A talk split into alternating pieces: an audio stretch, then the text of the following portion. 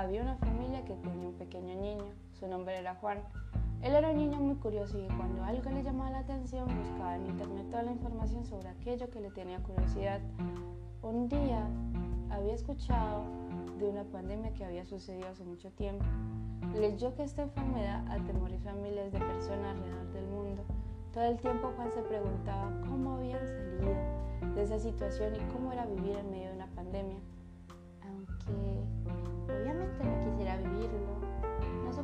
estar encerrado tanto tiempo, pensó Juan, frunciendo el ceño. Pero un día se decidió por fin saber la verdad de todo lo sucedido. Por eso fue con su abuelo, ya que Juan sabía que su abuelo había vivido en primera persona todo lo sucedido. Abuelo, abuelo, ¿viviste la pandemia del COVID-19? ¿Cómo fue todo? ¿Es verdad que todos tuvieron que quedarse en sus casas sin salir porque luego se morían? ¿Cómo fue todo? Quiero saber, quiero saber.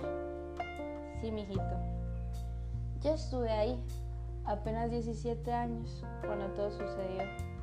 Bueno, en ese momento y en ese entonces no todas las familias eran tan unidas como ahora. Lo son todos. Incluso puedo decir que no sentía a mis padres como personas que conocía. Nunca nos habíamos sentado a hablar sobre nosotros como, como familia. La verdad no sentía que ese era mi hogar a pesar de poder interactuar con el otro, casi siempre estábamos metidos en lo nuestro, preocupándonos casi que solo por nosotros mismos. Bueno, todo comenzó un día normal, todos estaban trabajando y estudiando lo suyo, cuando las noticias empezaron a informar de un nuevo virus que venía desde el otro lugar del mundo, desde China, en un lugar llamado Wuhan. Al saber esto, todo el mundo quedó aterrorizado ya que era un virus altamente contagioso que se transmitía de manera muy rápida. Muchos pensamos que iba a ser el fin del mundo, por eso la gente se volvió loca a comprar impulsivamente solo papel higiénico. Pasado el tiempo, llegó el virus a este país. El virus nos obligó a confinarnos totalmente, nuestras vidas cambiaron de un momento a otro.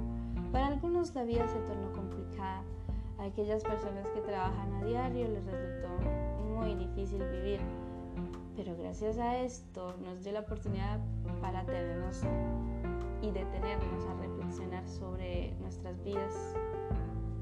No dio la oportunidad de darnos cuenta que no teníamos mucho significado el día, del día a día. Todo era pues sobre nosotros y hasta pudo perder el ritmo de la vida nacíamos, crecíamos, nos reproducíamos y luego moríamos. Este tiempo nos dio la oportunidad de pensar que queríamos en ese tiempo. Los médicos, los médicos, los médicos jugaron un papel muy importante. Lucharon y trabajaron juntos para buscar una solución para detener este virus. Crearon por fin una vacuna y pudieron vacunar a la mayoría de la población. La posibilidad de elegir, hacer un esfuerzo e investigar quiénes somos en realidad, plantearnos nuestros propósitos en la vida y ser quienes queramos en realidad ser. Pudimos comenzar a entender al otro más que toda nuestra familia al pensar más con ellos, creando especies de ritos con nuestros padres, lo cual se habían perdido hasta esos días. Este nieto mío fue la experiencia que vivimos en ese entonces, le dijo Soriente a su nieto. Gracias abuelo, fue una historia fascinante.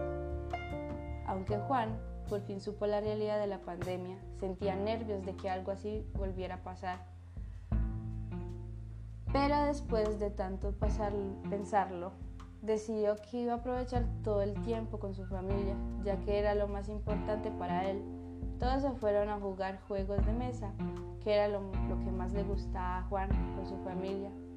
También hizo sándwiches para toda su familia.